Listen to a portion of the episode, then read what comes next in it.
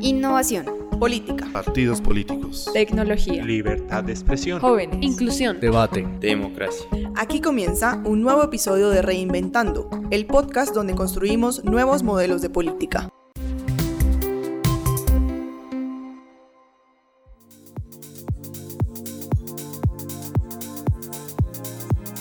Bienvenidas y bienvenidos a la nueva temporada de Reinventando, el podcast donde construimos nuevos modelos de política. Mi nombre es Diego Torres y en nuestro capítulo de hoy estaremos con Ruth Hidalgo de Ecuador y Sergio Fausto de Brasil discutiendo un poco sobre los nuevos retos democráticos que tenemos en América Latina y el Caribe para el año 2022.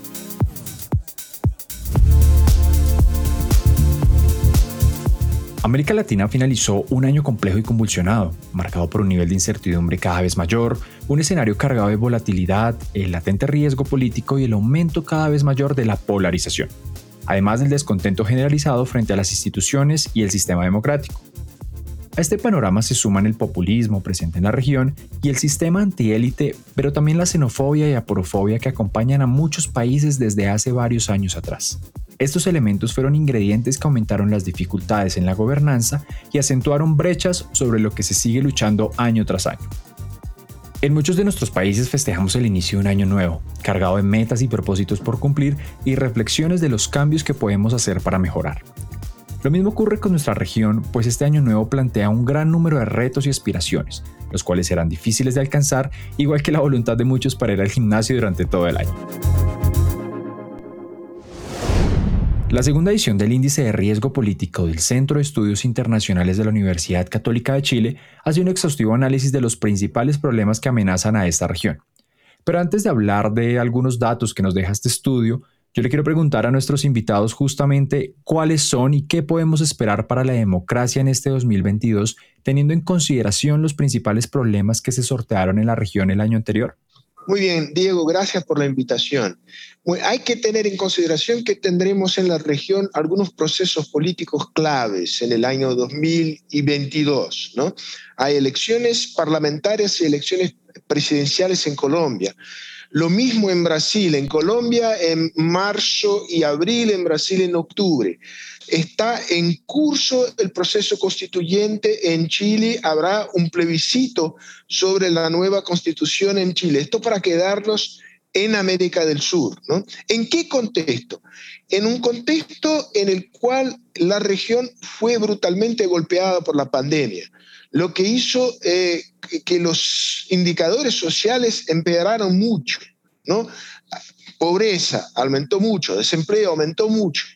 En una región donde hay una polarización política muy, muy fuerte. El tema acá es si los resultados electorales van a generar gobiernos capaces de disminuir el grado de polarización política, cohesionar internamente más a los países, para que los países puedan lidiar con una situación sumamente difícil desde el punto de vista social. Si tenemos y agregamos a este cuadro una situación internacional donde la región está perdiendo relevancia y está sintiendo una presión creciente de los dos gigantes en pugna, China y Estados Unidos, ahí podemos tener un cuadro casi completo de las dificultades con las cuales estamos enfrentados. En América Latina me da la impresión que estamos enfrentando cambios importantes, ¿no? En términos de democracia. Lo que no sé es que si estos cambios de importantes son cambios positivos o son cambios negativos o están significando un retroceso en temas de libertades y derechos y está significando una alineación de Latinoamérica en un camino quizá un poco alejado de, una democracia plena a la luz de que estamos viendo la proliferación de muchos regímenes autoritarios. Sin lugar a dudas, Sergio y Ruth, una serie de retos que no son nuevos en su mayoría, pero que quizás sí requieren de nuevas estrategias y formas de acción para cambiarlos.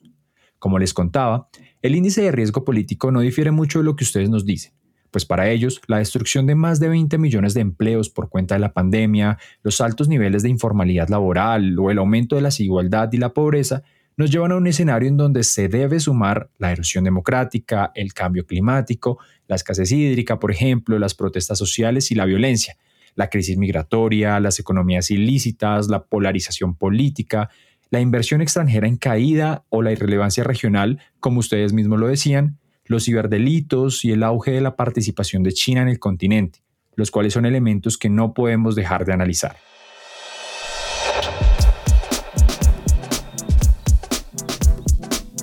Entre el escepticismo sobre la eficacia de los gobiernos, el autoritarismo con rienda libre gracias a la pandemia y el desgaste de las instituciones por parte de populismos y liberales, la clasificación de salud de la democracia alrededor del mundo de Economist afirma que Latinoamérica sufrió la mayor rebaja registrada en su índice desde que empezaron a hacerlo en el 2006. Dicho esto, quisiera entonces hacerles dos preguntas. El autoritarismo es un riesgo real para América Latina y el Caribe, como lo muestran estos informes y como ustedes mismos lo describieron antes. A mí me gusta hablar, digamos, con un poquito con cifras, ¿no? Ah, nosotros estamos pronto a lanzar conjuntamente con la Universidad de Vanderbilt el estudio del APO, que es el Latinobarómetro, obviamente de Latinoamérica y del Ecuador. Y en el estudio de, del APO hay cifras por decirlo de alguna manera, interesantes, pero que parecería indicar que la mayoría de los ciudadanos en Latinoamérica está experimentando dos fenómenos. Un fenómeno llamado, o que se lo está llamando o denominando como apolítico, de la apolítica o de la antipolítica, producto del desgaste de los movimientos y partidos políticos que han venido sufriendo en estas últimas décadas, sobre todo, entonces la ciudadanía no está, está perdiendo la fe en los partidos políticos, ha perdido la fe en ellos y obviamente no se siente representado por ellos eh, y, por lo tanto existe una crisis de representatividad. Y esa crisis de representatividad de alguna manera, entonces ha hecho mirar a los, a los ciudadanos o apoyar actitudes que van en contra de los principios democráticos. Y por ejemplo, tú tienes un porcentaje enorme que está de acuerdo en que para mantener el orden un presidente pueda tomar acciones drásticas e irse contra las instituciones y el Estado de Derecho. Concretamente, por ejemplo, con temas de seguridad. Están de acuerdo, por ejemplo, de que un presidente, si es que necesita viabilizar su gestión, clausure, por ejemplo, el Congreso o la Asamblea o en nuestro caso, por ejemplo, vaya a muerte cruzada. Es decir, estas acciones, estas, estas eh, toma de decisiones adversas y que van por el lado no de la democracia, sino que son peligrosas justamente porque van mermando las libertades y van mermando el Estado de Derecho, está siendo en cifras aceptada por los ciudadanos de Latinoamérica. Y eso definitivamente no necesariamente nos dice que vamos indefectiblemente hacia un autoritarismo, pero sí nos dice que existe un desapego a las instituciones por parte de, las, de los ciudadanos y las ciudadanas y obviamente ese desapego puede llegar a apoyar en determinado momento toma de decisiones que sean muy fuertes o que vayan en contra del Estado de Derecho. Y una toma de decisiones en contra del Estado de Derecho, ¿en qué decanta? En realidad termina siendo un riesgo para generar procesos autoritarios, porque los procesos autoritarios muchas veces no nacen siendo autoritarios. A ver, muchos de ellos nacen, digamos, con un viso de democracia pero conforme van tomando decisiones a la luz de las circunstancias y van siendo validadas por la sociedad, se van transformando en autoritarismo sin darse cuenta y después ya es un camino con el cual no pueden regresar.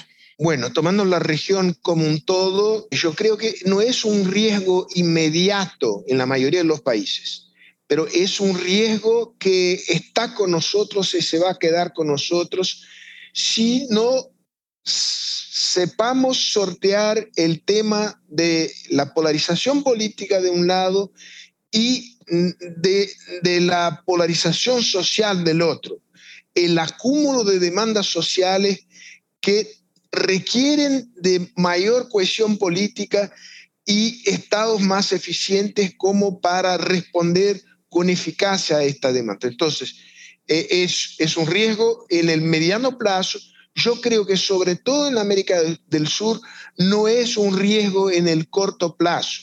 Yo creo incluso que en el caso de Brasil los riesgos autoritarios están disminuyendo, mientras que el presidente Bolsonaro pierde sostén político y probablemente creo no será reelecto, lo que es bueno para Brasil y es bueno para la región en, en su conjunto. Y además nos gustaría saber si sigue siendo la desinformación y las fake news un tema al que debemos atender o más bien podemos pensar que está próximo a desaparecer. Nos sigue un tremendo problema y creo que las poblaciones y los electorados en, Latinoamérica son particularmente vulnerables por, tres razones, yo diría. Una, porque el, nivel de, educación es eh, comparativamente bajo. ¿no? Segundo, hay mucho acceso a, las medias sociales. Somos grandes consumidores de medias sociales, pero lo hacemos de manera muchas veces sin la crítica necesaria, sin las competencias cognitivas y emocionales necesarias como para lidiar con separar lo que es hecho y de lo que es desinformación deliberada.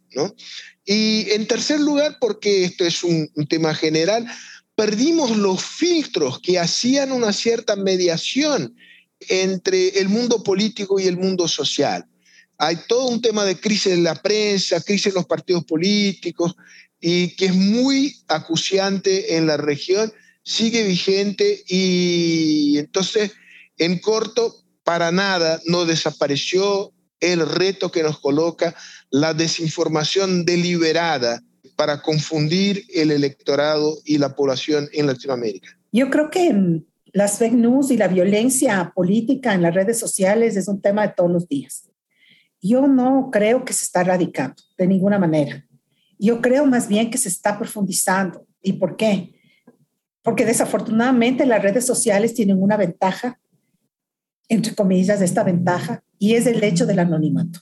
El anonimato te, te, te produce o te provee, digamos, de un blindaje, de hacerte responsable de lo que estás diciendo y de lo que estás publicando. Y en tiempos electorales, especialmente, y nosotros ya lo vimos, nosotros hacemos monitoreo de redes sociales en temas de violencia política hacia las mujeres, vemos que las redes sociales es una, es una de, las, de los medios más importantes utilizados para hacer campaña sucia y obviamente difundir fake news. ¿Y cuál es el problema de la fake news? El fake news ahora se ha políticamente y en tiempo electoral se ha convertido en una de las herramientas más utilizadas, ¿verdad? Y más, más usadas y más difíciles de combatir en términos electorales y en términos políticos.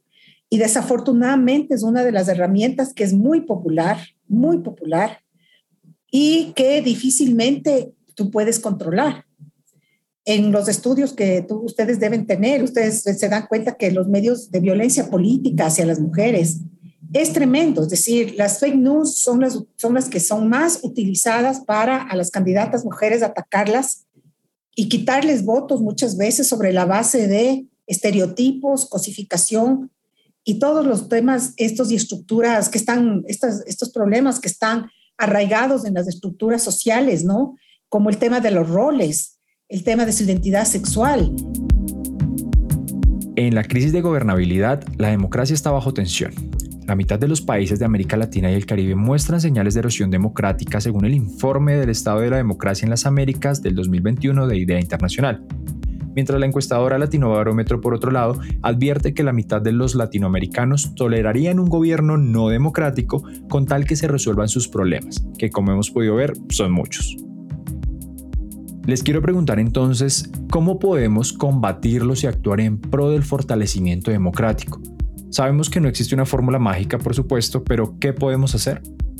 Para mí todos estos elementos se los puede combatir de lo que yo llamo la tríada democrática, o el círculo virtuoso de tres sectores que desde mi punto de vista hay, que ponerles de acuerdo y que deberían actuar en conjunto para cambiar realidades. Y una de estas realidades es justamente la violencia y los fake news y las tendencias a la antipolítica o a la antidemocracia. Una de ellas es el rol fundamental que juegan los partidos y movimientos políticos.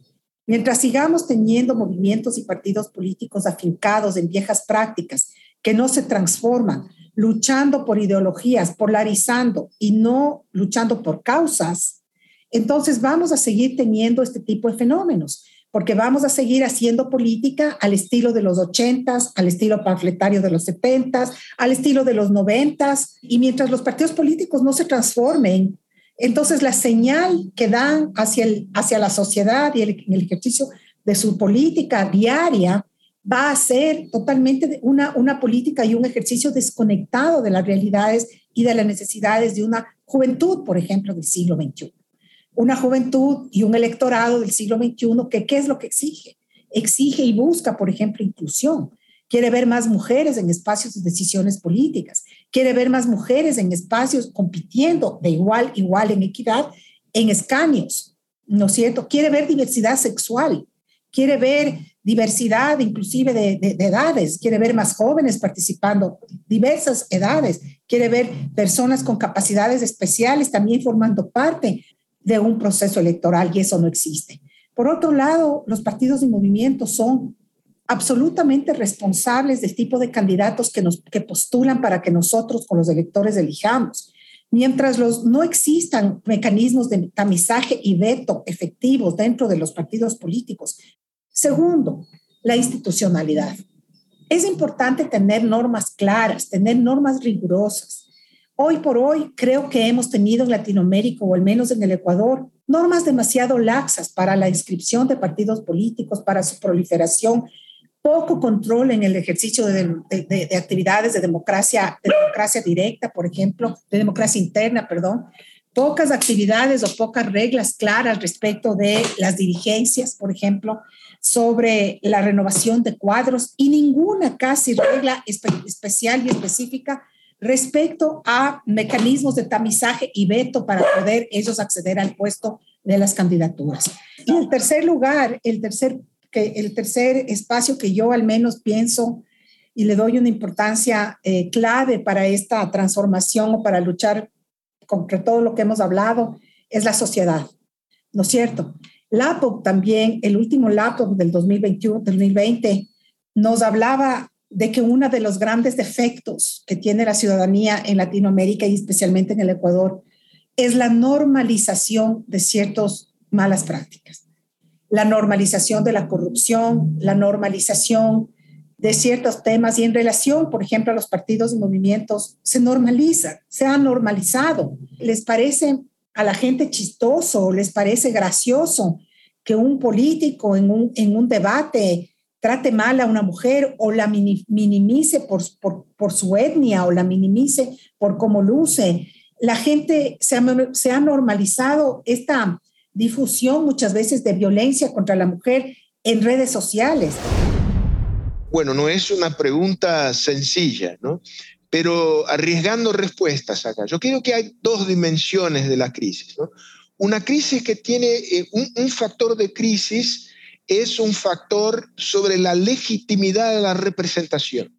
El, el, pueblo en general no se siente representado en las élites políticas. ¿no? Yo creo que esto pasa más bien por fortalecer las instituciones representativas. Y esto requiere a un tiempo de insistir en la importancia de los actores clásicos y las instituciones clásicas de la democracia representativa, parlamentos y partidos, pero también de experimentar con, con nuevas formas de participación democrática. ¿no? No, es, eh, no es, hay que aquí, ojo, cuidado con, con, con transformar los plebiscitos en los referendos en una medicina que para todos los males, no, es bien esto, ¿no? Es más bien al nivel local, al nivel eh, de consultas sobre ciertos temas, consultas que no sustituyen el Parlamento, pero que agregan voz, voces nuevas en los procesos deliberativos, que siempre serán procesos representativos.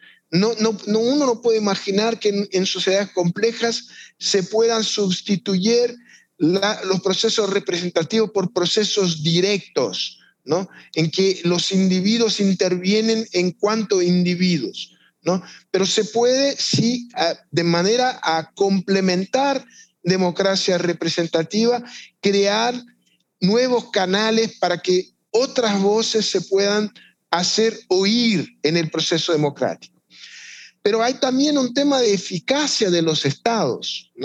Eh, una parte importante de la crisis tiene que ver con las dificultades de los estados de, obtener los fondos, los impuestos y tener eficacia en sus procesos como para entregar bienes y políticas públicas en un nivel que pueda satisfacer en términos de cantidad y calidad a los reclamos de la población. Yo pondría mucha énfasis en el tema de la eficacia. Yo creo que muchas veces se, sobre, se sobrevalúa el, el problema representativo y no se da la, la, la, la, necesaria énfasis al tema de la eficacia. La gente en general no está tan preocupada como para, en participar en los procesos.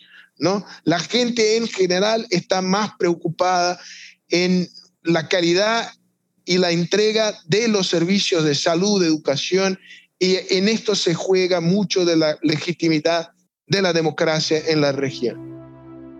Con comicios presidenciales de legislatura y elecciones municipales y nacionales en países como Costa Rica, Colombia y Brasil, el 2022 será un año con mucha actividad electoral como lo hemos hablado. Los retos van desde lo logístico por cuenta de la pandemia hasta la ya previsible guerra de redes sociales cargada de fake news y desinformación. ¿Cuáles son los principales retos que tendrían las organizaciones políticas este año para afianzar sus relaciones con la ciudadanía y recobrar legitimidad? Yo creo que lo que ha pasado en Latinoamérica últimamente es una lección o debería ser una lección para aprender de los partidos y movimientos. Y yo quiero puntualmente dirigirme, por ejemplo, a lo último que sucedió en Chile. En Chile, en las últimas elecciones, mucho del resultado también que vimos es el resultado del hartazgo de la ciudadanía sobre la polarización producida por los propios movimientos y partidos. Es decir, incapaces de llegar a acuerdos, incapaces de, consensuar, simplemente o estabas con ellos o estabas en contra de ellos. Y así, en la realidad chilena, se polarizó a la ciudadanía y a las, sobre todo las vertientes tan fuertes, o de eras de un lado extremo o de eras de otro.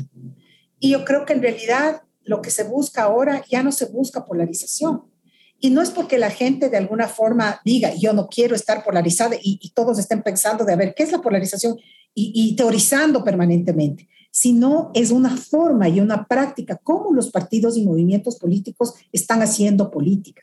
Los partidos y movimientos tienen un trabajo enorme que hacer, pero no me parece imposible.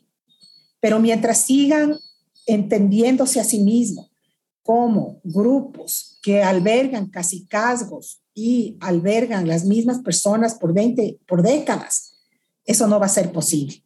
Y viendo lo que está sucediendo en América Latina, el partido político que surja, si es que es uno nuevo, o el partido político que se transforme a la luz de lo que yo te estoy comentando, ese será el partido político que va a sobrevivir y que se va a llevar la buena voluntad y la votación del electorado. Y además, ¿Qué recomendaciones le pueden dar a las personas que nos escuchan y que participarán de estos comicios, ya sea como autoridades electorales, candidatos o electores? Hay que cuidar de los procesos electorales, ¿no? Los procesos electorales no son todo en democracia, pero son una condición necesaria, ¿no? Para que el juego democrático se dé de manera honesta, competitiva, con niveles razonables de equidad. ¿no? Esto requiere de fortalecer las autoridades electorales en sus países, ¿no? cuidar para que los mecanismos electorales sean mecanismos robustos. Por ejemplo, acá en Brasil se creó una campaña de desinformación con miras a deslegitimar el proceso electrónico, las urnas electrónicas en Brasil con el propósito de socavar la legitimidad del proceso democrático, en contra a todas las evidencias de que las urnas electrónicas son una conquista, porque permiten seguridad eh, en el proceso electoral y mucha rapidez en la entrega de los resultados, ¿no? Lo que es muy importante como para no generar impases y rumores que puedan mm, crear condiciones para contestación de los procesos electorales. Y esto creo es una responsabilidad de todos los actores responsables que juegan el juego electoral, que no es un juego que se juega una vez, se juega sucesivas veces. Uno que pierde ahora puede ganar en las próximas elecciones, desde que los procesos sean procesos robustos. Bueno, yo creo que la mejor recomendación para los partidos políticos, desterremos viejas prácticas, destierren viejas prácticas, busquen maneras de transformarse, escuchen sobre todo a, los, las jóvenes que forman parte del electorado. Ahí hay un boom de jóvenes que están votando ahora y que posiblemente tienen una capacidad de decisión importante. Entonces, conéctense con esas necesidades de este nuevo electorado. Al electorado, lo que yo siempre digo, infórmense. Muchos de los problemas más graves de muchas veces de, de los resultados de las elecciones es que el electorado no alcanza a informarse adecuadamente. Y después nos quejamos de aquellas personas que llegan a ocupar los puestos claves cuando no nos damos cuenta que nosotros los pusimos allí. De manera que es importantísimo, primero, informarse, segundo, ser exigentes. La, creo yo que la dinámica política y las necesidades mundiales, ahora regionales, propias, locales, dan como para que nosotros como sociedad civil exijamos de los partidos políticos que nos postulen a los mejores, que no nos postulen a corruptos. Lastimosamente llegamos al final de este episodio, pero antes de irnos te quisiera preguntar, Sergio, ¿qué mensaje le puedes dejar hoy a las personas que nos escuchan y que seguramente hacen parte de un espacio democrático? Bueno, que somos todos responsables, ¿no? hay que cuidar de la democracia, todos que están comprometidos con el, con el juego democrático, a cada, a cada partido que tendremos, ¿no? a cada partida que tenemos, debemos considerar que es solo una partida de un largo proceso y que no hay solución para los problemas de la región fuera de la democracia. ¿no? Y, no digo esto simplemente del punto de vista normativo, ¿no? porque creo que es una conquista de la civilización, la democracia. Es que hoy no, no se puede imaginar en sociedades complejas como la nuestra que, como en el pasado, que se pueda dar respuesta a los problemas que tenemos bajo regímenes autoritarios. No funcionaron en el pasado, mucho menos ahora con las sociedades complejas que tenemos. Y no te puedo dejar ir, Ruth, sin preguntarte para finalizar, ¿qué le faltan a nuestras democracias y qué tarea le podemos dejar a todas las personas que nos escuchan en Reinventando Podcast? Yo creo que la democracia, como digo yo, es un asunto de todos. Nuevamente, es un error pensar que la democracia le corresponde solamente al Estado, al gobierno de turno, a la autoridad o a los partidos políticos. No es así. La democracia es un asunto de todos. ¿Qué significa? Significa que es importante, hoy por hoy, que todos y cada uno de nosotros les prestemos atención a lo que está sucediendo en nuestra democracia. Muchas de las situaciones que a veces son complejas y, que a veces ya no tienen retorno, también se dan porque existen estas, estas, estas sociedades apáticas, apolíticas, ademocráticas, que dejan hacer y dejan pasar, y el momento que quieren tomar acciones ya es demasiado tarde. Creo que es importante para los ciudadanos y ciudadanas tratar de involucrarnos en política, de cómo vamos en términos de democracia, quiénes son nuestros candidatos, cuáles son los partidos políticos que están por allí queriendo darnos nuestras, darnos sus, sus, sus, sus propuestas y exigiendo a los partidos que si tienen la capacidad de hacernos unas propuestas, esas propuestas sean exactamente la respuesta a lo que yo necesito, no a lo que ellos les interesa. Y estaremos todos contribuyendo para que la democracia siga viviendo en Latinoamérica. Gracias a nuestros invitados de hoy, a todas y todos por sumarse a esta nueva temporada. Hoy dejamos muchos temas abiertos y quizás más preguntas que respuestas, pero esperamos seguir aportando la construcción democrática de nuestra región y compartir con ustedes nuevos modelos de política. Los micrófonos de Reinventando están abiertos. No duden en escribirnos a nuestras redes sociales, arroba red-innovación en Twitter, en Facebook e Instagram como Red Innovación y en nuestra página web como www.redinnovación.org. Si te gustó este episodio, compártelo con tus amigos y recuerda que estamos en Spotify, SoundCloud y Apple Podcast. Un saludo y hasta la próxima.